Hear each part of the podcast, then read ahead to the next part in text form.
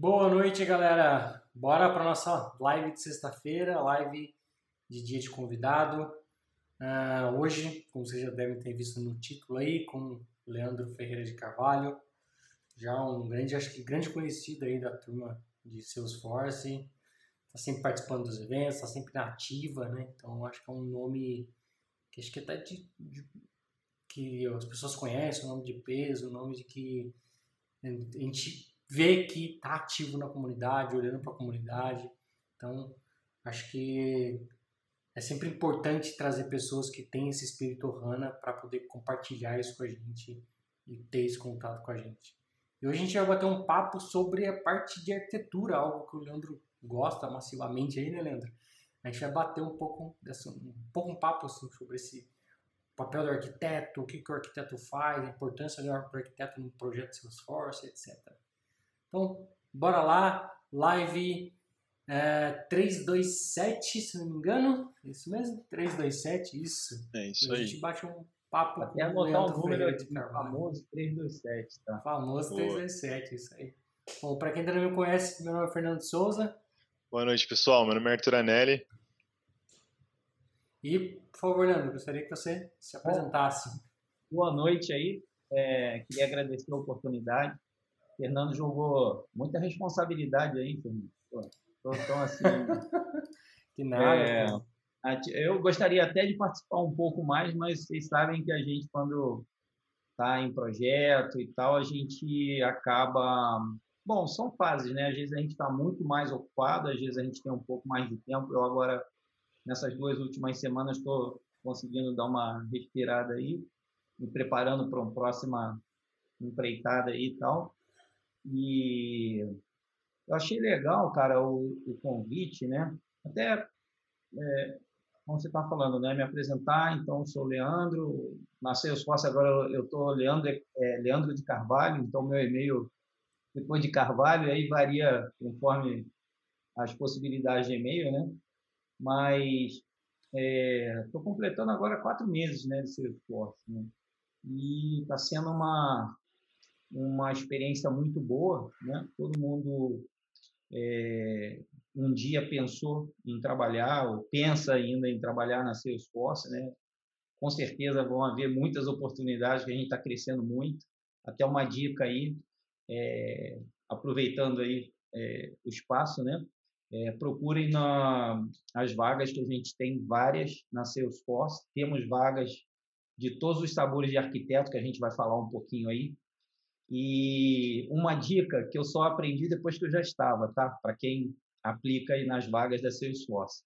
Não, não é recomendável que você aplique em mais de duas, o máximo três vagas, tá?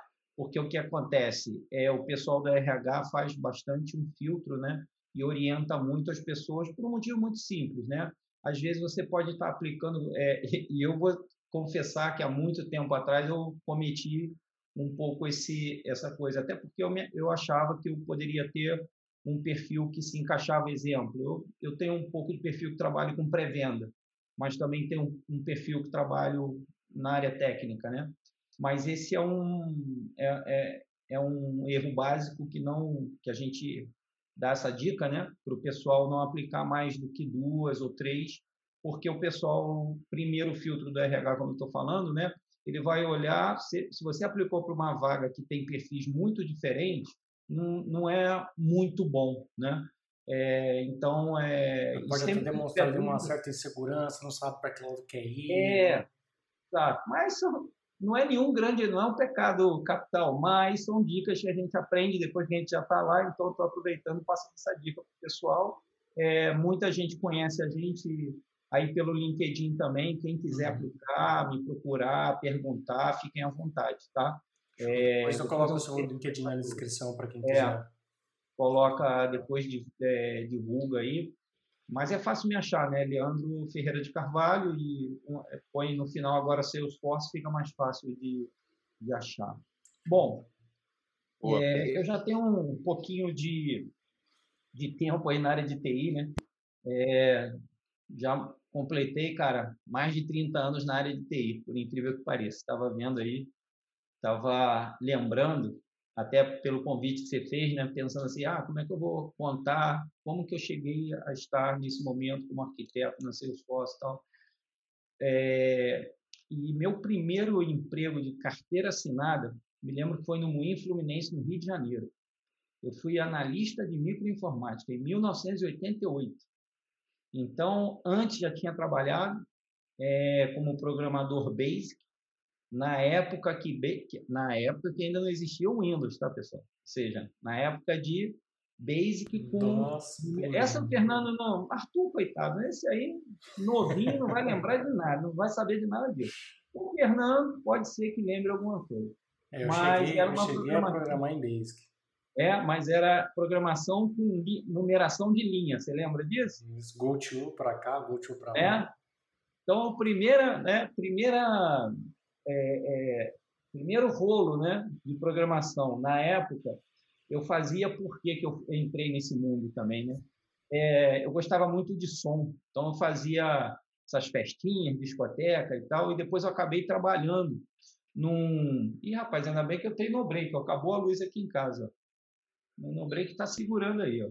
Um pouco mais escuro, mas eu acho que está dando para ver aí. Bom, então é, eu trabalhava com um projeto de som para casas noturnas, esse tipo de coisa, e eu tinha um, que fazer um cálculo de acústica e tal, e eu acabei comprando na época, ainda antes ainda de, de 88, né?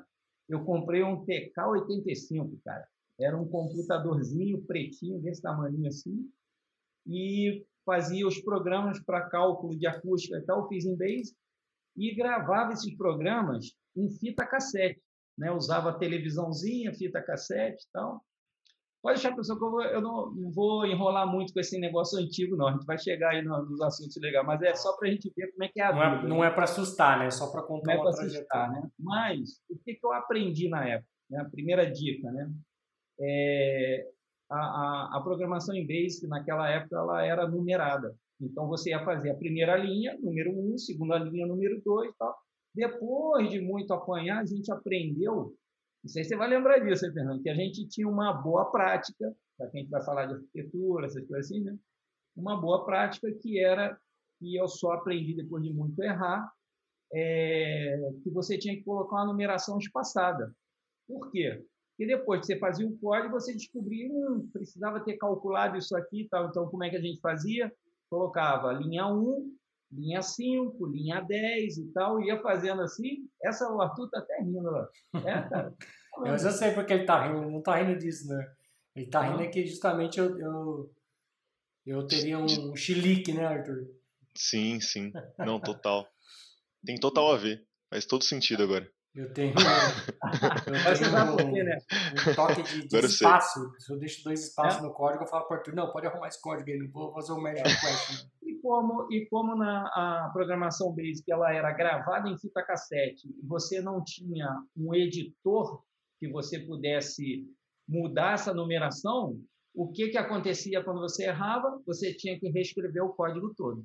Né? Não tinha impressora, você não, não é que não tinha, mas tinha impressora da IBM, o troço custava milhões. Né? Você, em casa, você não tinha como. A gente usava um computador na televisão, né? às vezes tinha briga em casa, o pessoal queria ver novela e a gente estava usando o computador da televisão. Né? Mas essa introdução aí é para dizer assim, né? Então eu passei disso aí, depois eu, eu programei em Clipper, né? É, na verdade em DBase 2, DBase 3, depois saiu o Clipper, a gente compilou, me lembro a primeira vez que eu compilei, cara, com o, o, o, o Clipper Alton, no 86, eu compilei um programa em DBase 3, o troço com um avião, era um controle que eu tinha de estoque de lojas, cara, era impressionante, né? O pessoal do, da empresa ficou assim, nossa, o que, que você fez que o negócio ficou muito melhor, rodava no computador com dois disquetes, né? Então, mas, mas o que, que é interessante, por que, que eu estou falando isso? Como a, como a informática como o TI evoluiu, né? E, e depois disso eu também trabalhei é, com suporte né, ao usuário, suporte sistema operacional, rede. Trabalhei com rede muito cedo, fui é, instrutor novel na época, antes de existir o Windows 2000, né? existia antes, o Windows NT, Windows for Workgroup, ou seja, muita coisa interessante e tal. E essas coisas é, me ajudaram, me deram uma bagagem muito boa. Né? Trabalhei muito com, com rede, com TCP/IP, né? então o que é muito útil hoje.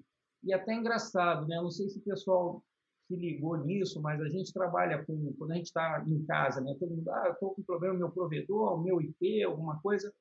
Cara, a gente está falando de IP V4. É uma tecnologia dos anos 60 até hoje está aí. Tudo bem, tem o IPv6. Hoje em dia, todo mundo que tem um wireless em casa, né, quando você faz aquela configuração, ele pergunta: você quer IPv4, né, IPv6? Você sabe que o, a numeração de IPv4 é muito simples, são quatro posições né, uhum. é, em hexa, que vai de 0 a 255, mas é, na, na versão 6, cara, é um código em hexa muito louco, né? É, ou seja, você vê como as coisas são cumulativas. Na verdade, na vida, tudo que a gente aprende, algum momento da tua vida, você vai usar depois na tua carreira, na tua vida tal. E passado isso aí, mais ou menos já vindo para o mundo do Salesforce, em 2010 eu estava trabalhando, eu trabalhava numa empresa americana de petróleo e gás chamada Baker Hughes e teve um primeiro projeto Salesforce para a Latinoamérica, que eu participei, na época ah, nem conheci, em 2010, né? e eu ajudei a implementar na América Latina e tal.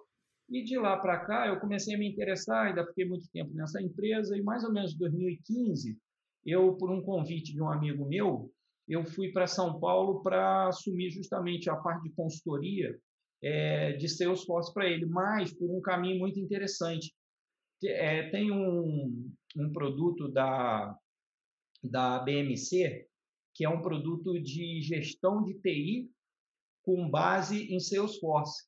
Como é que chamava esse produto, rapaz? Era um produto, era uh, algo force, agora eu não me lembro o nome, mas o que, que ele fazia, né? Ele fazia a gestão de TI, que é você, famoso abrir caso, ah, eu preciso consertar meu, meu computador e tal, né? E Arthur, vê se pesquisa enquanto eu estou falando aí, era um produto aí da, da BMC para gestão de TI na plataforma Salesforce, não estou lembrando agora o nome. Bom, mas como a base era, era a plataforma Force.com, era foi a porta de entrada para esse mundo Salesforce que eu que aqui estou, né? E, e daí de 2015 era o Remedy. Como? Remedy Force? Remedy Force. Force é. Remedy, isso aí, Remedy. Remedy de, do ponto de vista de cuidar, né, de, sei lá, de alguma coisa assim, de, quase como uma medicação, não sei se a tradução vai por aí, mas é, Remedy Force é um produto muito bom, né? Eu não sei se hoje em dia ainda ainda está nativo, eu acho até que está, mas é, esse produto ele roda na plataforma Salesforce. E daí para frente eu trabalhei a partir de 2015, comecei a trabalhar exclusivamente com, com projetos Salesforce, passei vários tipos de indústria, banco, telecom, é, seguros e bastante coisa. É, para trazer um pouco mais para cá, é, de 2017 eu estava trabalhando num projeto muito grande na Sul América. Sul América é um projeto hoje em dia é um caso de sucesso, um caso muito importante de sucesso da Salesforce, né? junto com a Sul América. Dali eu fui para o Chile, fiquei dois anos no Chile, trabalhei na Deloitte no Chile, ajudei a implementar a, a prática de Salesforce para o Chile, Canadá, né? a gente trabalhava junto com o Canadá e tal. E, e no final agora desse mais ou menos um, no início do ano, não no início, mas eu ainda estava no Chile e comecei a ter um, uma possibilidade né, de vir para Salesforce, voltando para o Brasil, no meio dessa pandemia, né? Você imagina, você está em outro país, cara, longe da tua família, e vou te falar, o negócio no Chile estava assim complicado, até bem organizado, porque você não podia sair nas ruas. Se você sa... você só podia sair com uma autorização, então você tinha que tirar pela internet a autorização para ir no mercado, vai na farmácia, isso é coisa séria, cara, no Chile. E se você fosse pego na rua, você era preso, cara, sabe?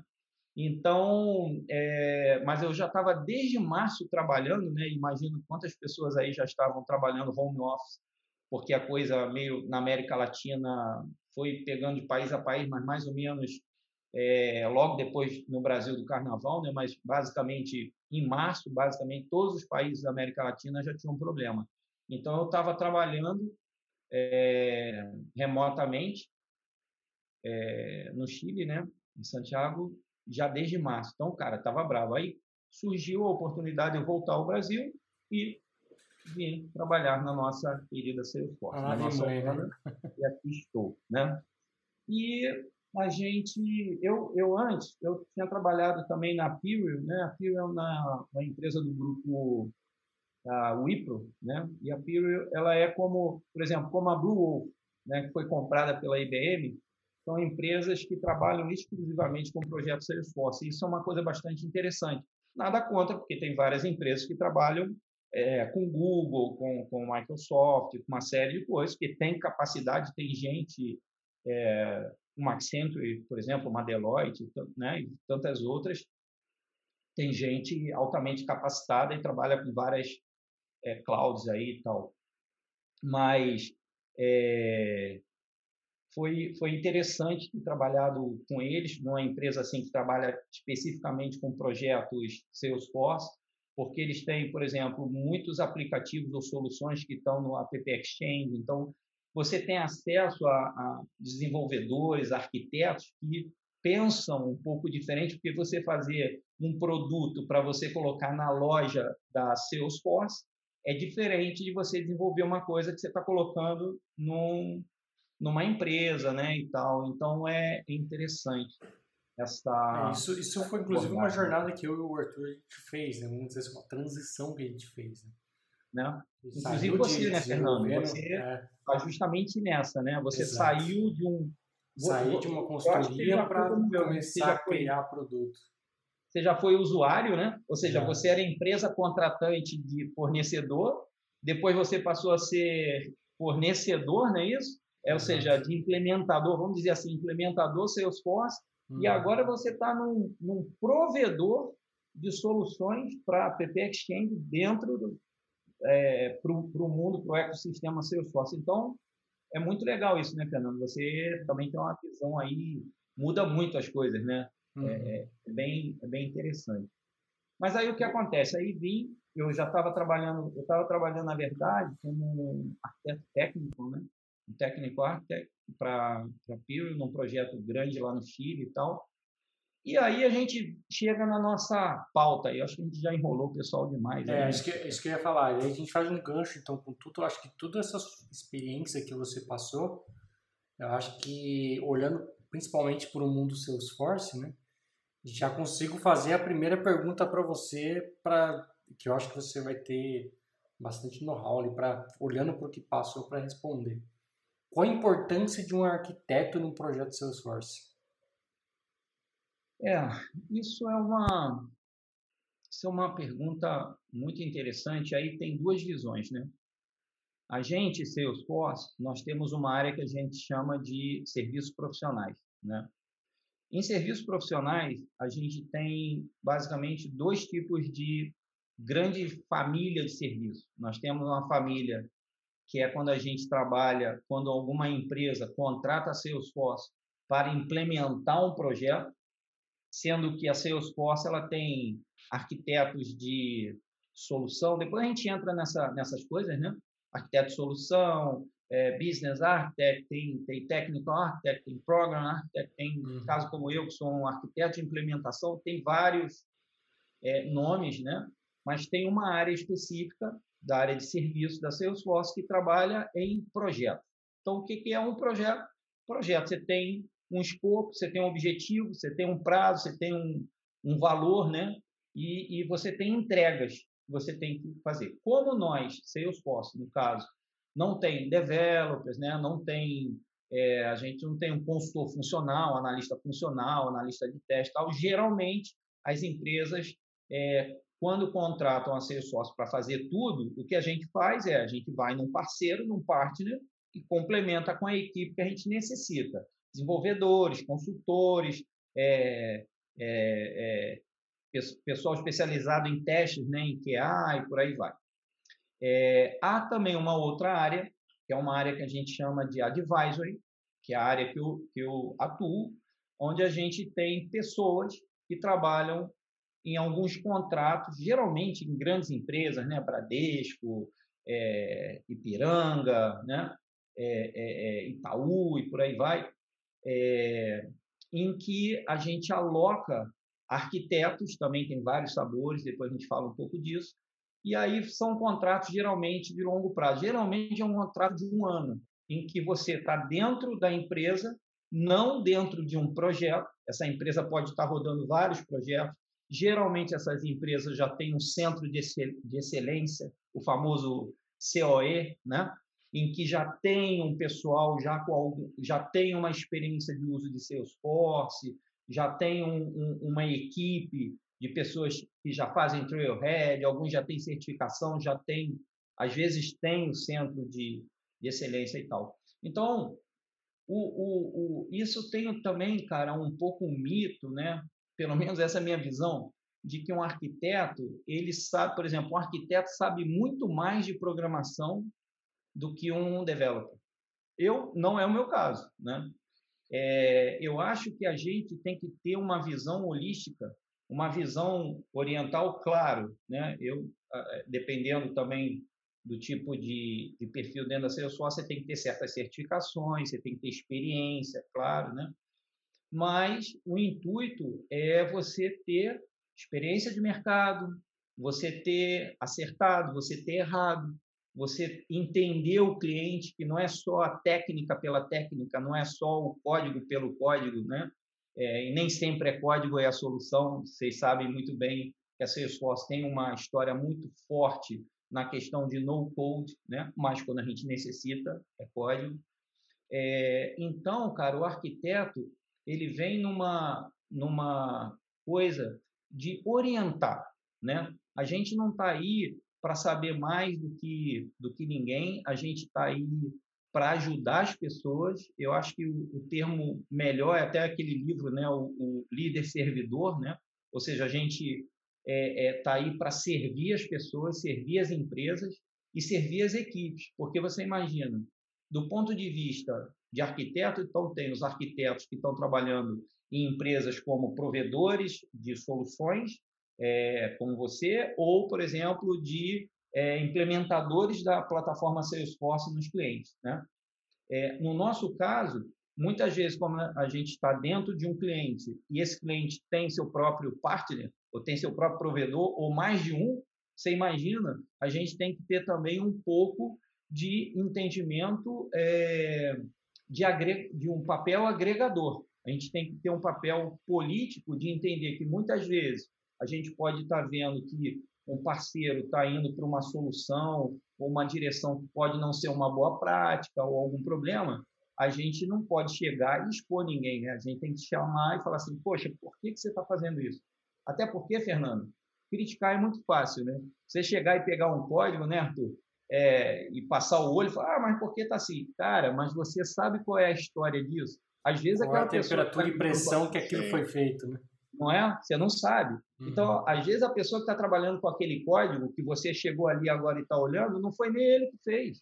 Ele já herdou daquele jeito. Quantas vezes, quantas histórias que vocês conhecem de é, essa é uma das máximas de boas práticas, né? Quantos triggers que você é, e até falar a frase aqui, um tigre, um, um, um trigger, com dois triggers, por aí vai, né? Mas quantos, isso é o básico do básico, quantos triggers você tem como recomendação por um objeto? Por objeto.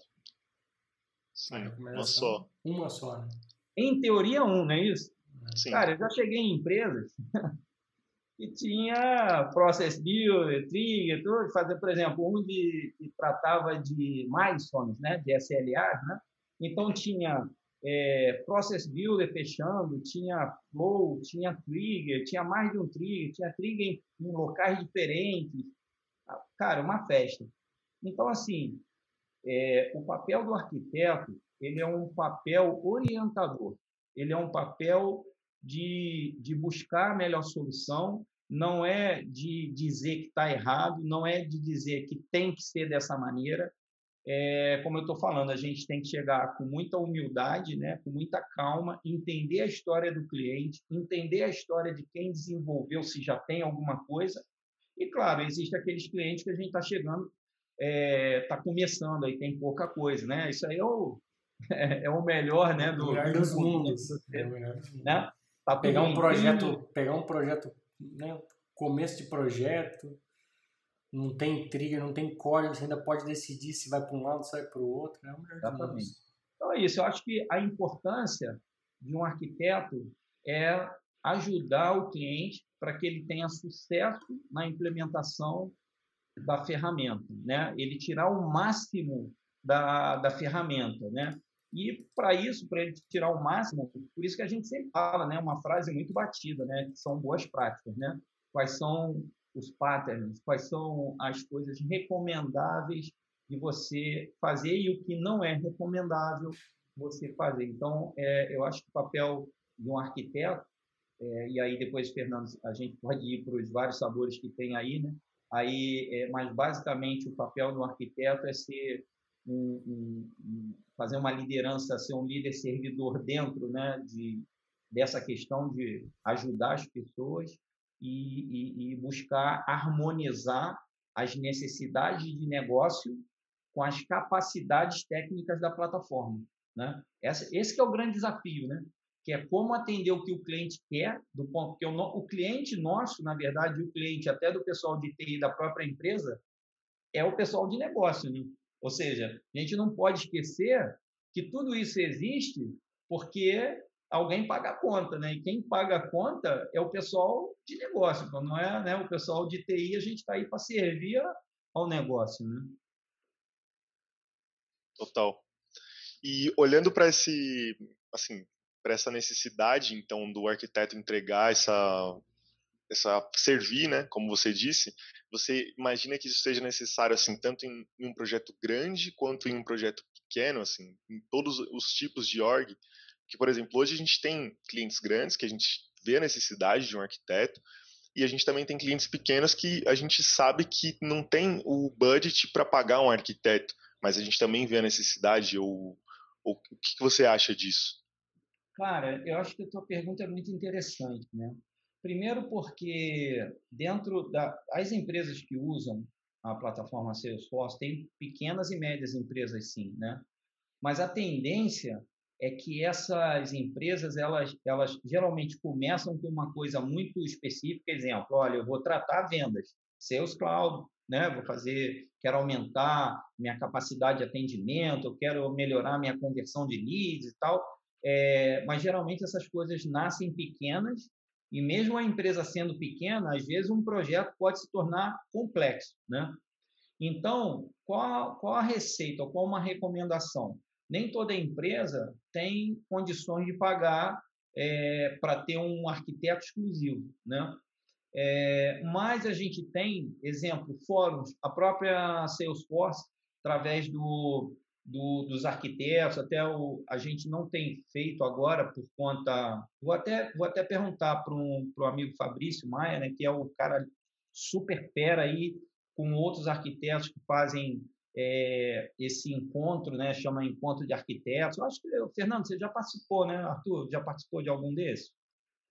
Eu já. Já, já participei. Pelo, pelo é. Então, é, é, é uma forma, né, é uma forma de você buscar conhecimento, porque ali, cara, fala, é, fala só o pessoal fera, né? É, eu, eu já, antes de estar na Salesforce, eu participei de alguns e, cara, era um, um horário sagrado para mim, porque se aprende muita coisa. E, e aí é uma forma, talvez, de você captar algumas boas práticas, recomendações, que caminhos seguir e tal. Por outro lado, a nossa comunidade também, o nosso HANA, né, nossos Trailblazers, é, ajudam muito também. E existem até grupos é, de arquiteto, ou mesmo quando a gente tem alguma dúvida e a gente coloca dentro do, dos grupos, né? É, você tem sempre alguém ali que pode orientar. Então, eu acho que é importante, mesmo um projeto pequeno, se ele puder ter uma orientação é, bem básica que seja, né? é, de um arquiteto para ajudar, eu, eu acho que é uma boa eu acho que é importante sim, Arthur.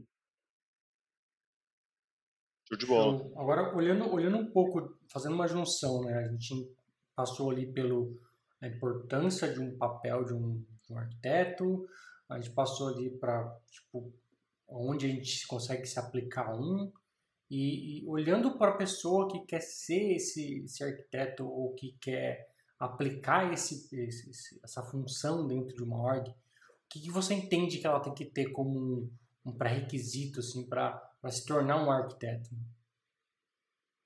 Cara, é, eu acho que cada pessoa tem um perfil e um caminho que, que já seguiu e que pode seguir, né? Para alcançar, às vezes, o mesmo objetivo, você não necessariamente tem que fazer o mesmo caminho.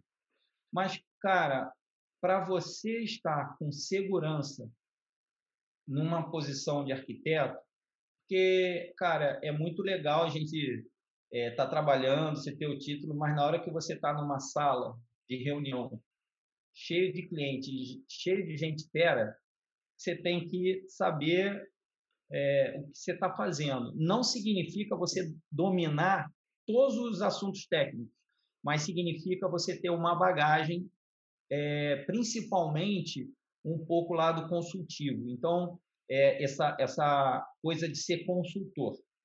O fato de eu tra ter trabalhado em empresas grandes, trabalhei IBM, trabalhei uh, na Deloitte, essas, essas empresas assim que têm um, um forte marco na área de consultoria, ajuda muito a formar esse caminho para arquiteto, né? Porque a gente tem que primeiro ouvir muito o cliente, as necessidades do negócio, as necessidades técnicas, para a gente, com, com calma, é, evitar de já chegar e dar solução na hora, sabe? Sempre é, buscar entender todos os lados. Eu também busco sempre trazer para dentro do, da Salesforce para os nossos vários outros arquitetos, outros profissionais, e não só arquitetos, que tem é, é, engenheiros de, de pré-venda, né? um pessoal muito bom também que a gente costuma trocar ideia. Então, eu acho que a experiência, é, independente do teu conhecimento, né? porque você pode ter pô, 20 certificações, ter um conhecimento realmente bom tecnicamente, mas às vezes pode te faltar um pouquinho, aí eu brigo um pouquinho de cabelo branco, né? Eu acho que eu já estou até com muito já, mas é, isso te dá segurança. E, e, detalhe, não é só contar vitória, não, cara. É dizer as derrotas também, sabe? Porque você, a vida, na verdade, a gente aprende mais pelos nossos erros do que pelos acertos, né? Essa é a grande verdade da vida. E eu até brinco com, com equipe, quando eu estou trabalhando, principalmente pessoal mais jovem, né? Eu adoro incentivar o pessoal mais jovem a estudar, fazer certificação, conhecer, fazer trailhead e tal. Eu brinco, a gente fica disputando quem faz mais, não sei o quê. Mas o meu intuito não é, é. Eu não quero ter mais certificação que ninguém, não quero ter mais ponto. Eu vou fazendo o que eu gosto realmente de fazer. Mas eu falo para eles, falo, gente, não é. A questão é assim é, eu não sou mais inteligente que ninguém, tenho mais certificação e tal, mas acontece que pelo tempo de vida eu já acabei fazendo, cometendo mais erros do que vocês. Então, o que eu estou dizendo é que por esse caminho aí, por exemplo, eu já fui. Como também acontece de muitas vezes eu dizer, olha, nisso aí eu nunca, eu nunca fiz, eu não tenho experiência. Então, aí você ter a humildade de dizer e ouvir uma opinião. E às vezes você ouvir uma opinião de uma pessoa mais jovem que você. Cara, isso é. E hoje em dia, é, é, você está falando que coisas de para arquiteto, por exemplo, a diversidade. A diversidade é um assunto que tem empresa que usa como um assunto da moda, né? Só que a diversidade não é um assunto de moda. A diversidade é um assunto de respeitar as pessoas, de aceitar a diferença, tudo isso. E a diversidade, cara, te dá oportunidade de você aprender e ouvir coisas que você pensa assim, cara, eu nunca imaginei, sabe, essa ideia ou esse jeito ou esse approach que a pessoa está falando. Se você fica no meio do mesmo grupo que você está acostumado, né, você nunca vai expandir seus horizontes. Então, é muito importante você trabalhar com gente de todas as áreas, de todas as ideias, sabe, de todos os gostos, de tudo, para que você abra teu horizonte e possa também é, entender que nem sempre aquele caminho que você quer fazer é o melhor. Ou seja, tem várias opções aí. Mas, principalmente, quando você for pensar em aplicar para um, uma posição de arquiteto e tudo, é você é, ter consciência da responsabilidade, que é, não é que tenha que saber mais do que as outras pessoas, mas que você vai orientar equipes, empresas, então a responsabilidade é muito grande. Porque imagina, às vezes você está orientando um grupo econômico, uma empresa grande, seguir um caminho. Imagina se você está fazendo um caminho que não vai ser bom. Isso aí, algum momento lá na frente, vai dar problema para a empresa. Imagina quantas pessoas vão ser impactadas por isso. Então, é uma responsabilidade grande, né? Você tá nesse papel aí. Boa. E pegando o gancho dessa, dessa parte que você falou do Trailhead, de, das badges, certificações, acho que eu e o Fernando se identifica bastante, apesar de que ultimamente a gente está tão corrido que deu, deu, teve que dar uma parada na, na competição, digamos assim. Verdade. É.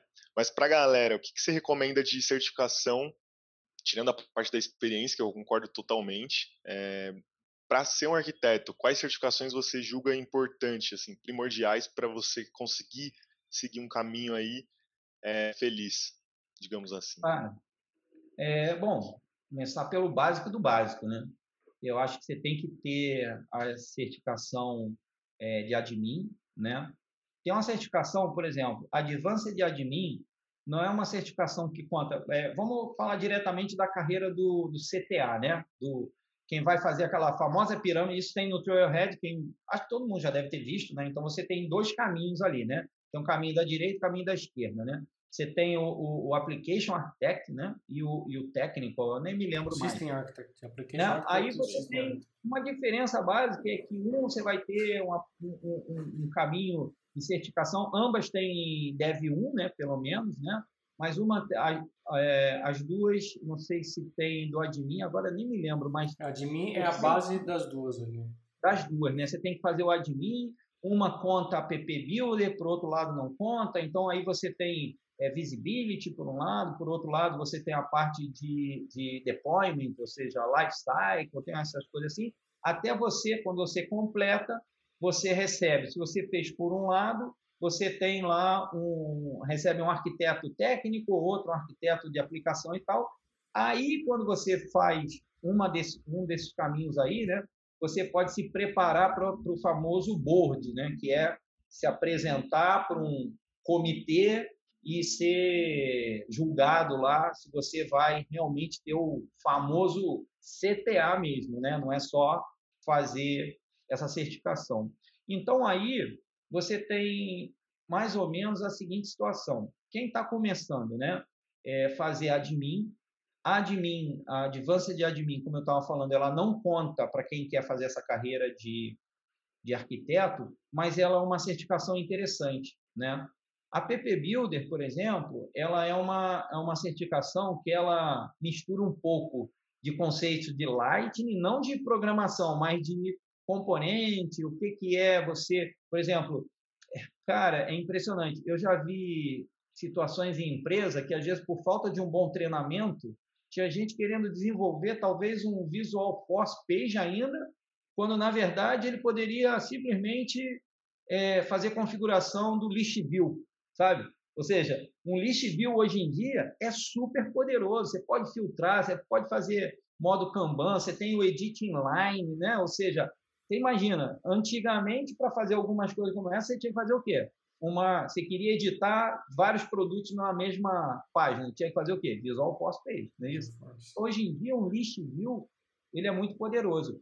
E, e o app builder, ela passa, te puxa, te força a estudar um pouco, e tem um, um super badge que eu gosto no, no Trailhead, que é de Lightning, mas é de produtividade. Esqueci o nome agora, mas ele não é de programação Lightning, ele é de como tirar proveito da interface do usuário usando as coisas que já estão ali no que a gente chama famoso out of box, ou seja, você não precisa programar, pagar, fazer nada, é só você saber usar aquela feature ali, né?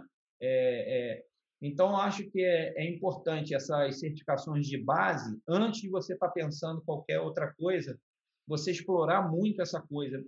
Exemplo, quem pensa em arquiteto, geralmente o cara fica pensando, até porque faz parte das duas trilhas, né?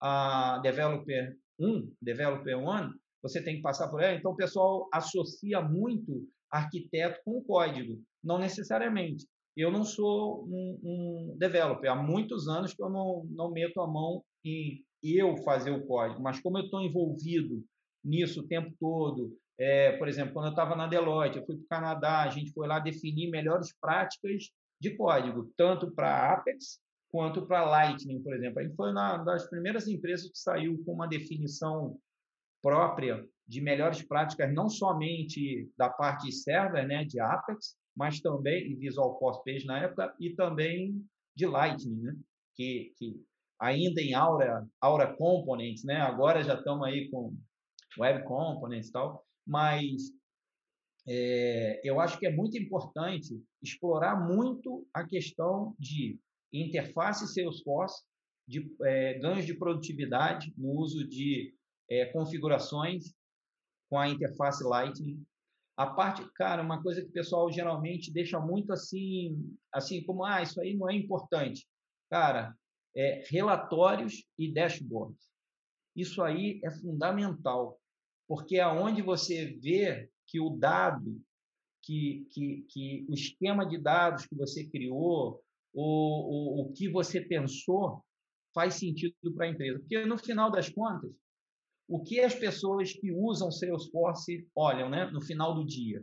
Elas olham relatório e dashboard, porque é ali que está mostrando o KPIs da, da empresa, o resultado da empresa e tal, né? Então, eu acho que é importante as pessoas terem isso e também, é, como a gente sabe, claro, em Salesforce a gente não tem. Lembro também da minha época, o famoso DBA, ainda existe hoje em dia, né? DBA para Oracle e tal. Mas dentro de Salesforce a gente não tem um, um não tem assim. Eu, pelo menos, nunca ouvi, não sei se você ouviu, mas eu, eu acho até que é importante. É, arquiteto de dados em Salesforce. E é importante você pensar na especificação não só dos dados que já vem standard, as, as relações que já existem, você pode expandir essas relações e você pode criar objetos customizados e fazer novas relações e tal. Que tipo de relação? Se é master detail, se é lookup, ou seja... Então, aí né? você pode evitar uma série de necessidade de código se você fizer um bom design de um famoso RD da vida.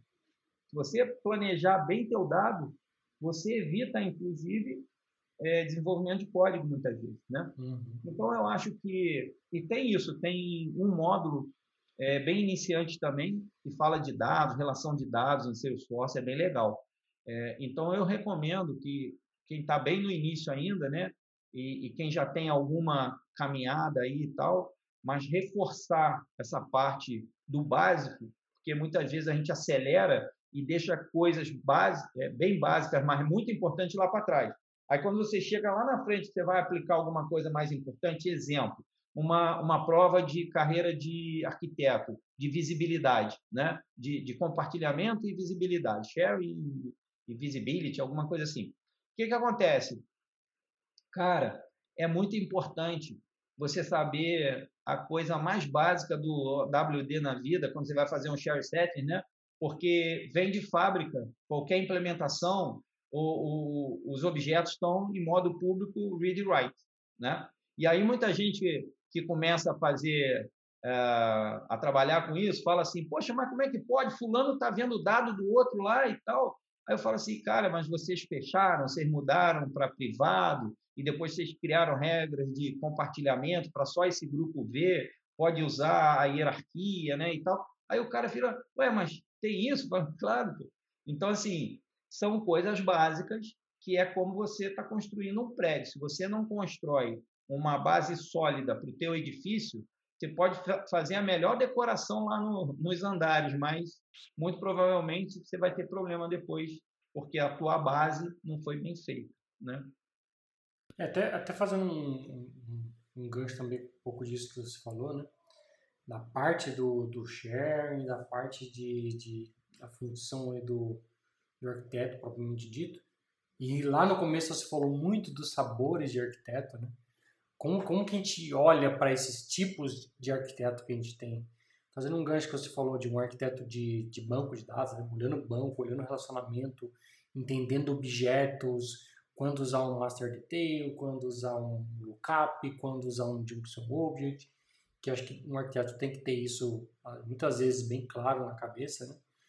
E, e pode definir, como você falou, o futuro sucesso ou o futuro fracasso de um projeto se mal desenhado, né? Porque às vezes, dependendo de como o processo, o projeto evolui, fica difícil você fazer um refactor e tirar um objeto e colocar outro objeto. Né? Uhum. Então, quais, quais seriam esses sabores de, de arquitetos que você vê, assim, que você aplica no mundo do Salesforce? Então, é, eu vou pela, inclusive já, como eu falei no início, né, que temos várias vagas em aberto na Salesforce Latinoamérica, então é, para Brasil, é, para Argentina, para o México também, né?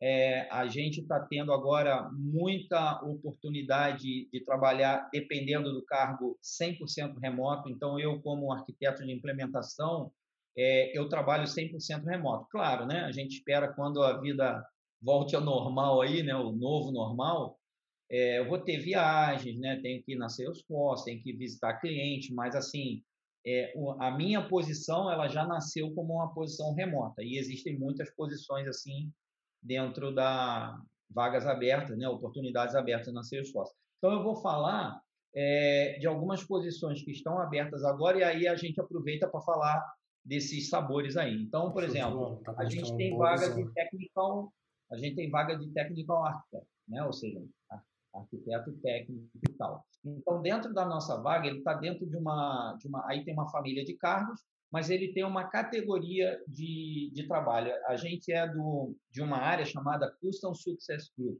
ou seja, famoso é, C, é, CSG. E, e, há uma área de venda, e há área de vendas. Então, geralmente, os arquitetos estão dentro dessa área de professional service, tá? E na área de vendas, a gente tem vendas, basicamente, é, é o pessoal de pré-venda, né? Então ele tem lá, ó, quer ver, só para citar o nome, depois eu volto aqui para o nosso foco, mas ele tem, por exemplo, é, é Senior Enterprise Architect.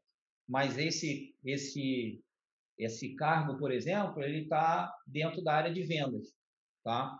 Tem também, é, por exemplo, um Solution Engineer.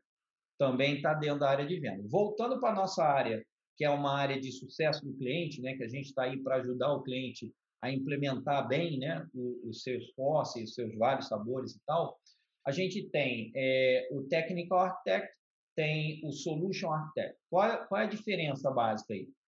É, então, primeiro aquilo que eu estava explicando no início, né? A área de serviços profissionais, a gente tem duas subdivisões muito fortes, né? Projeto e advisor, ou, ou, ou, ou, como é que eu vou dizer? É uma coisa consultiva, né? Ou seja, não é um projeto específico, a gente está lá para dizer, não, está indo bem aqui, não, aqui você devia ir assim e tal. Então, para projetos, a gente tem duas posições especiais, né? Que é o, o arquiteto técnico e o arquiteto de solução. Qual a diferença? Se você for olhar dentro dos requisitos que vai pedir, né?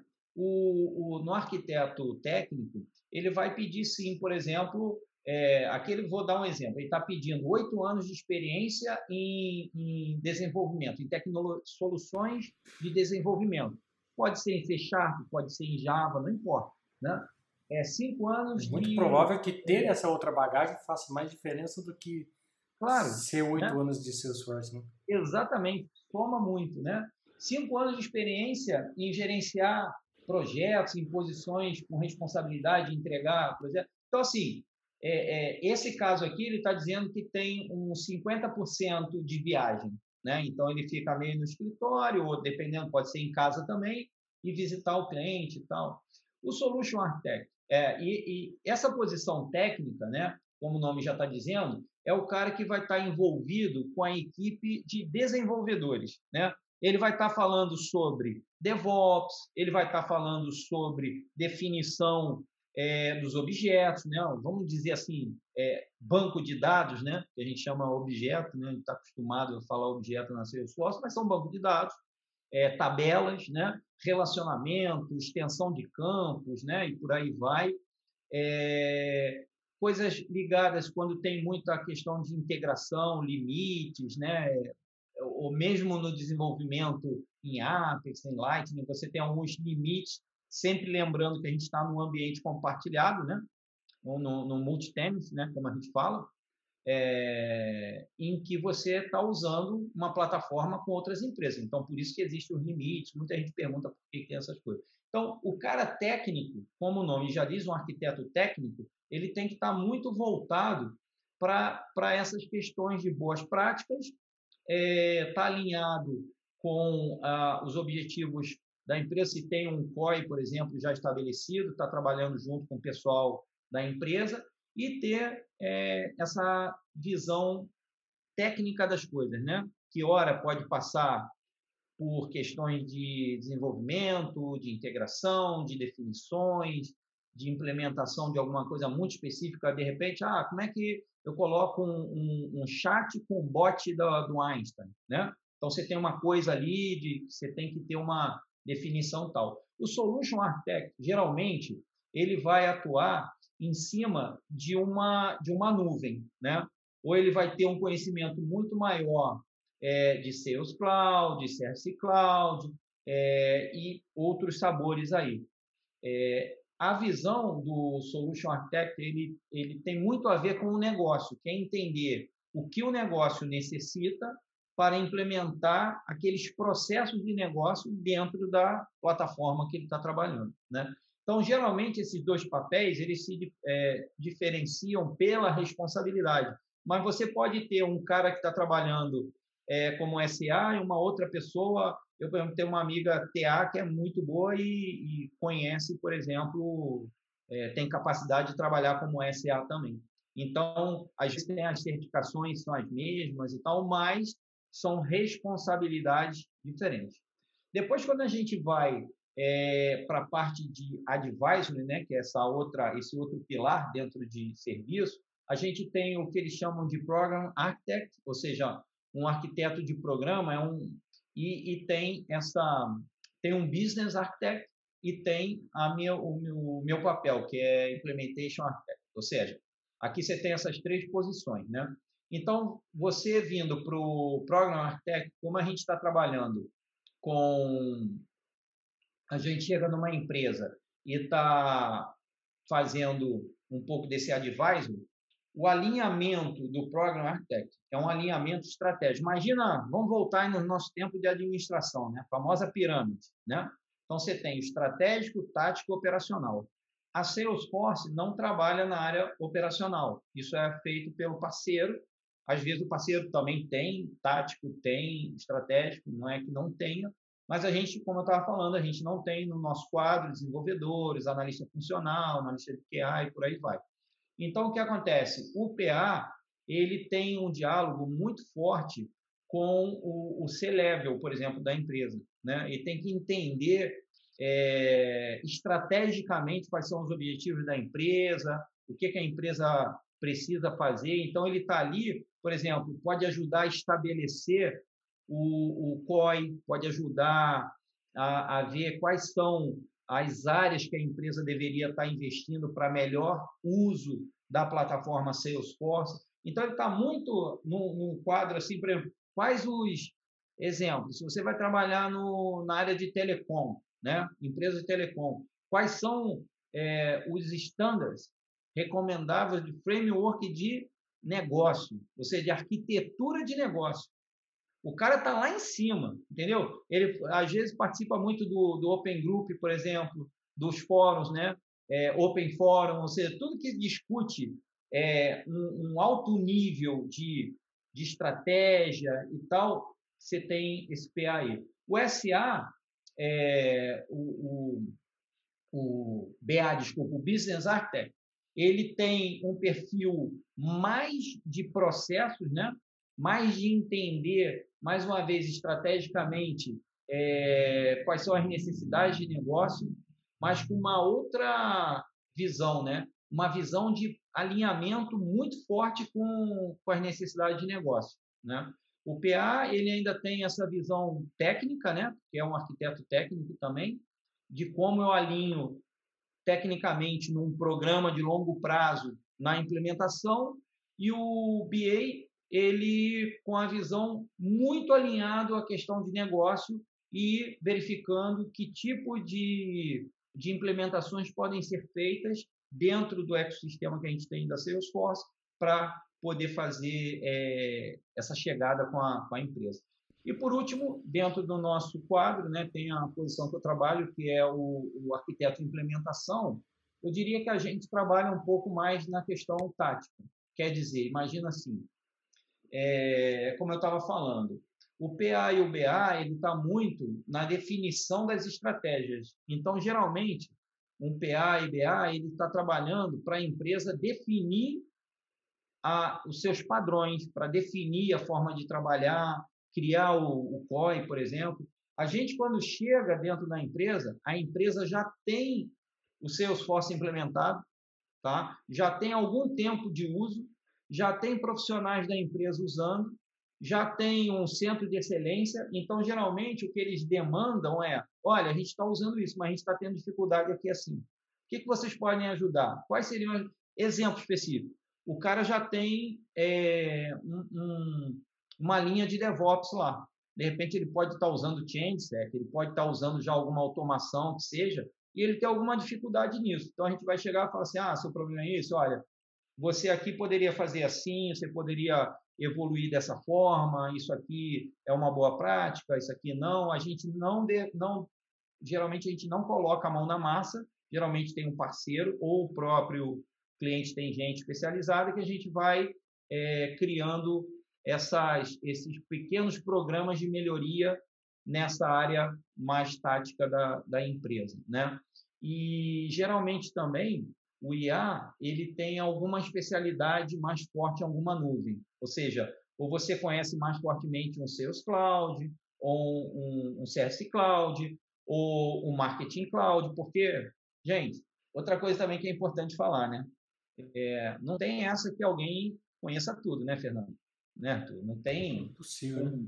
Cara, o universo Salesforce, cara, ele está muito grande. Então, você imagina, se a gente vai falar de Salesforce, segurança, né?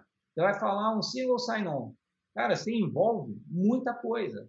Você envolve falar com o pessoal de rede, de Active Directory, algum serviço de, de gestão de, de login, né? E aí você tem que trabalhar aquilo ali, de repente eles têm um nível de segurança maior e você tem que descer mais a, ali no, no detalhe da segurança. Ou então você vai aí, por exemplo, um mundo novo hoje, né? Flow, por exemplo.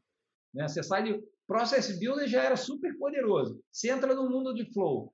Cara, Flow não é um negócio tão simples é como, limite, né? como as pessoas pensam, né? Ele é simples se você fizer algo simples, mas você pode fazer coisas altamente complexas em Flow, por exemplo, né? Então é necessário você ter um pouco de foco em algumas verticais, porque senão não tem condição, a gente não tem condição de ter conhecimento profundo, vertical, em todas as coisas, mesmo dentro de uma única nuvem, é, é, muito complicado. Você, às vezes, você conhece melhor uma coisa, aí tem um amigo que sabe melhor outra coisa, então a gente vai unindo. Cara, o trabalho de arquiteto é um trabalho de, de, de buscar soluções e de buscar gente que possa ajudar, né? Quando você tem alguma coisa que não é seu domínio 100%. É você reconhecer isso e buscar as soluções. É, eu falo, acho que foi até um pouco do que você falou no começo, né? Que é, é conectar os pontos, né? É ter um pouco de bagagem do que você aprendeu e, e usar isso a favor num, num outro cenário, num, né? Às vezes com o que você falou né, lá, a programação que você aprendeu lá atrás, que hoje já não faz parte do seu dia a dia, nem do dia a dia de, de TI propriamente dito, mas você consegue resgatar aquele aprendizado para o dia atual e de repente aplicar algo que um dia né, fez sentido, mas que ainda se aplica, mesmo que né, muda-se o negócio, muda-se é, a, a, tecnologia evolui, mas no final é, é, o business com pessoas que a gente tem que aplicar uma solução, uma arquitetura e acaba que você consegue resgatar essas coisas, conectar os pontos e dar uma solução de um arquiteto, né? que vai muito do não só técnico, né? É técnico, sim, você tem que ter conhecimento técnico, tem que ter uma bagagem, mas tem que ter experiência, como você falou, tem que ter errado, tem que ter cabelo branco, tem que ter passado raiva, virado noite fazendo deploy, tem que ter é. visto peixinho no deploy, senão você não vai ter tudo isso aí para conseguir chegar e, e dar é, respostas e dar soluções de respeito e que façam sentido e que agreguem valor, né? Com segurança. O, lendo os comentários aqui, o Javier até mandou aqui em espanhol. Ele falou que outra coisa também, né, que falando um pouco do papel do arquiteto, é você olhar para a segurança, para o modelo de integração é, e para o modelo de entrega aos ambientes. Ali, né? Então, tudo isso, né? Tem que olhar para DevOps, tem que olhar para integração contínua de modo geral, você tem que olhar para segurança, né? Você falou do single sign-on, não é simplesmente habilitar um single sign-on. Onde tudo isso impacta, né? Qual que é o claro. impacto disso? Isso aí é legal. O Javier é um, um grande amigo, né? Trabalhamos juntos na num projeto da Sul América, né? Um abração aí pro Javier, para a família dele e tal. É o, é o parse, a gente brinca, é o parse. E sim, ou seja, é aquilo que eu estou falando, cara. Você veja como é importante, né? E o, e o Javier é um arquiteto super competente, experiente, né? É um dos melhores que eu conheço da América Latina. O que que acontece? É, cara, você tem que ter uma visão holística da coisa, né? Parece frase feita, bonito, né? E tal, a visão, mas não é, porque você não vai dominar numa entrega de um grande projeto, você não vai dominar todos os assuntos, né? Mas você tem que saber que eles existem. Então, hoje em dia, eu, por exemplo, quando eu estou pesquisando, eu tenho aqui três monitores aqui na minha cara aqui. Eu, às vezes, eu vou ver, eu estou com mais de 30 abas de, de, de browser aberto e eu fico louco, e aí eu vou salvando, criando né, uma hierarquia lá dos favoritos e tal. Porque o que acontece, cara, eu começo a pesquisar uma coisa, exemplo básico, famoso limites, né? Então você vai falar assim, limites. Cara, eu estava num cliente, o cliente estava falando, ah, quais são os limites e tal. Eu falei, mas peraí, primeiro nós vamos ver qual é seu caso de uso, né? Você está falando sobre o quê? Que tipo de integração? Qual tipo de necessidade e tal? É, então, existem limites que são limites de. Você tem um número X, se você atingir aquele limite, você não pode né, seguir. Tem uhum. outros que você cresce tem esse limite, ele é contado em 24 horas. Né? E aí tem limite de API, limite de, de, de no desenvolvimento, DML, de SOQL, ou seja, você tem limite para tudo. Uhum. É, então é importante você ter um pouco da visão de cada coisa, saber que essas coisas são importantes e aonde você tem que ter atenção. Quando você identifica isso, é como fazer um roadmap, né? Ou seja, é como o Javier estava dizendo, né? Quais são os pontos de atenção que eu tenho que ter? Isso não, não, não tenta ter resposta para tudo agora, mas tenta mapear todos esses. Sabe aquele mapa mental é muito uhum. bom, né? Estigal, né? Como é que chama aquilo? Você vai fazendo, você põe um e vai abrindo, né? Eu uso tem bastante o Mind todos esses, é. todo Visio, todos esses tem. Então isso é uma ferramenta boa, porque você vai abrindo um assunto e vai fazendo segurança. Aí de segurança você tem o quê? É single sign-on, você tem, você vai controlar. Eu vi uma coisa que é rara, cara.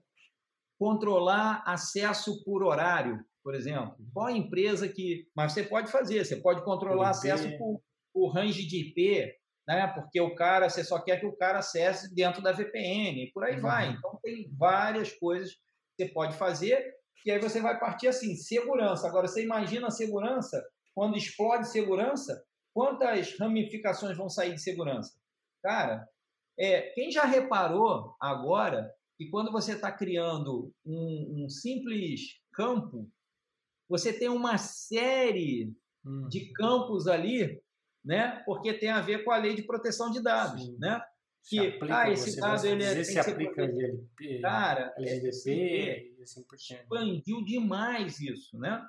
É, então, é, realmente tem que fazer. Eu lembrei uma coisa agora que o Arthur também tinha perguntado lá atrás, e você também sobre essa questão dos papéis. Eu estou lembrando aqui, eu até escrevi um meio que um artigo no LinkedIn falando isso. Eu vi um anúncio, cara, que era assim: é, precisa-se, como é que chamava? Era líder técnico, né?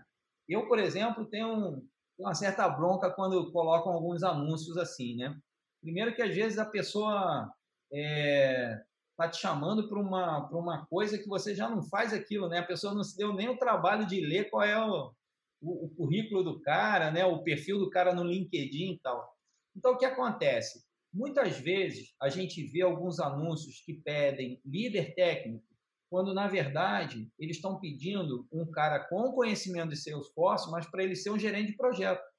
É uma coisa totalmente diferente dele ser um líder técnico, porque um líder técnico não necessariamente ele precisa ser também um arquiteto. Exemplo, você pode ter um líder técnico de desenvolvimento. Esse cara ele vai ter uma especialidade muito profunda na parte de desenvolvimento de código, que pode ser tanto em Apex quanto em Lightning, front-end, uma série de outras coisas mais.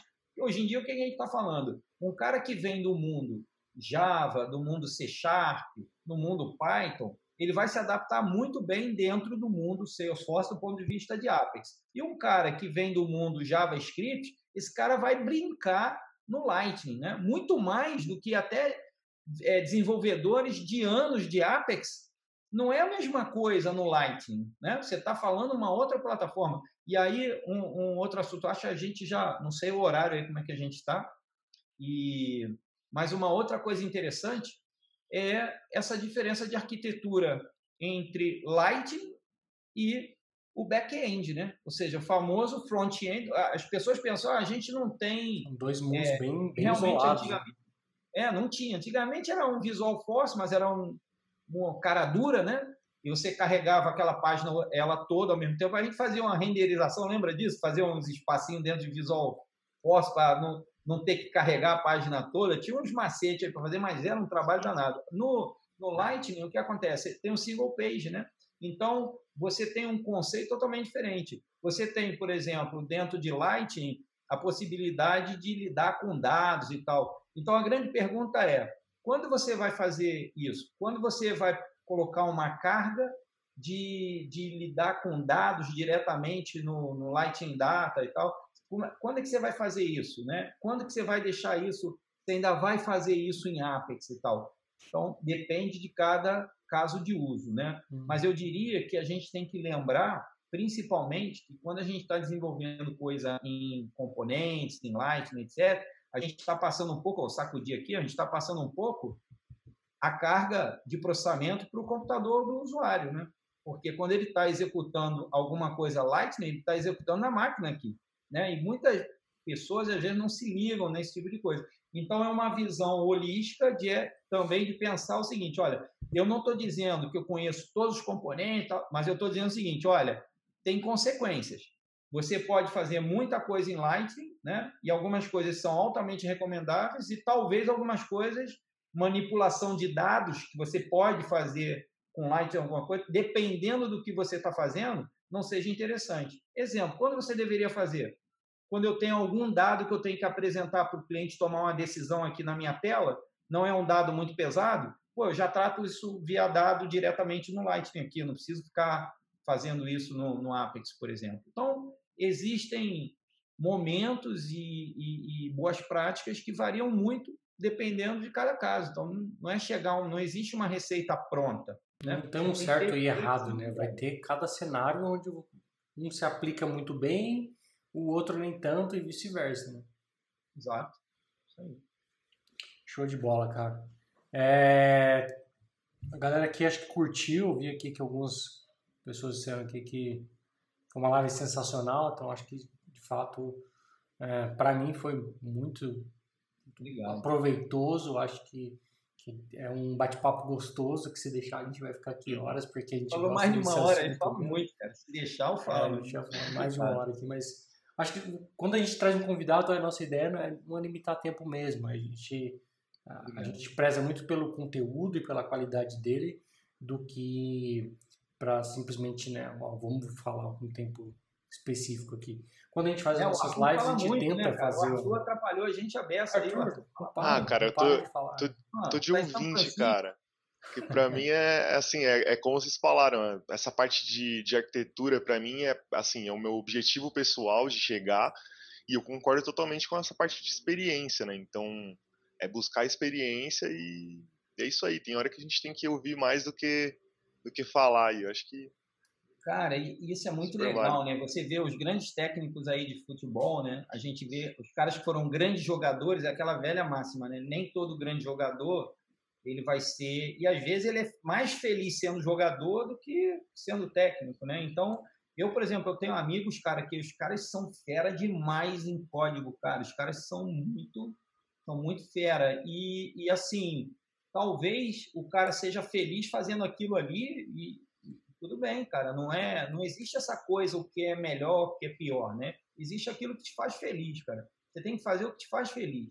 Se teu sonho é você seguir essa carreira e, e, e alcançar e com certeza vocês vão alcançar isso, cara, é, tudo bem, mas é, eu acho que o importante é a gente estar tá fazendo o que a gente gosta e se sentir bem e principalmente ajudar as outras pessoas, né? Para que as pessoas possam evoluir aí também. Isso aí que é o mais legal nesse nessa nossa Ohana aí. A comunidade é muito legal, cara. Isso é muito Com bom. certeza. É, isso, isso é o que faz a gente né, continuar fazendo nossas lives aqui. Uh, agora não mais todos os dias, mas uh, com grande frequência para todo mundo. Né? Trazer esse, Legal. compartilhar esse conhecimento, uh, trazer um bate-papo sobre o mundo Salesforce na nossa língua portuguesa aqui, né? A gente sabe que tem pouco conteúdo sobre. Eu acho que isso que né, faz parte do, do espírito Hana que a gente tenta trazer como algo que a gente aplica, né? A gente traz né, meio que na prática, não só por, por falar, nossa, a gente faz o espírito Hana, não, porque a gente gosta mesmo, que a gente sabe que, que agrega valor para vocês, agrega valor para a gente, a gente aprende muito com as lives. Às vezes as pessoas pensam que não, mas a gente nossa, aprende muito com as lives, a gente tem que se preparar para fazer uma live, né? Você com certeza se preparou para fazer essa live com a gente aqui, então você sabe que é, o aprendizado é, também é nosso, né? não é só de quem está assistindo a gente do outro lado, mas também é nosso. Cara, quero agradecer aqui. É, pediram para a gente marcar uma parte 2 desse bate-papo aqui já. Então, obrigado. Só, só me chamar. Fica aqui um convite já para a gente bater um papo, uh, pegar uma área, sei lá, pegar uma área cabeluda de, de arquitetura, descascar, enfim. Vamos, vamos ter sem dúvida aí um segundo bate-papo. Estou mexendo agora com uma integração aí de mobile, né? Tem um cliente que está pedindo algumas coisas de mobile e com mobile é, nativo, híbrido. Aí eu não sou nenhum especialista em mobile, mas estou fazendo meus Trailhead, já fiz meus primeiros aplicativos aí em iOS, já fiz em Android, estou fazendo, brincando aí Show mais uma vez, não quero ter autoconhecimento, eu quero ter conteúdo para poder discutir com quem sabe muito mais do que eu dentro disso, mas uhum. na visão de organizar as necessidades e tal. Então, assim, também quero agradecer, agradecer a todos aí que estiveram aí. É muito bom, né? A gente está compartilhando. Agradecer ao Arthur, a você, Fernando. E dizer, lembrar, como eu falei no início, cara, temos várias oportunidades, né? Na, no nossa, na nossa Ohana. Quem tiver interesse, quiser até me procurar aí no LinkedIn ou quem já tem meu contato, fica à vontade. A gente tem o maior prazer de, de a gente brinca, a gente faz o reference, né? Mas a gente pode ser o, é, ser o padrinho, né? Da, das pessoas. Eu tive pessoas que me abriram as portas para mim eu só tenho que agradecer. Mas obrigado a vocês e a todo, todos os amigos aí. Show de bola. Show de bola obrigado cara. aí pela participação, obrigado a todos. E pessoal, a gente se vê na segunda-feira, às 9h41. Tchau, tchau. Valeu, tchau, gente. Boa noite. Fica com Deus. tchau. tchau.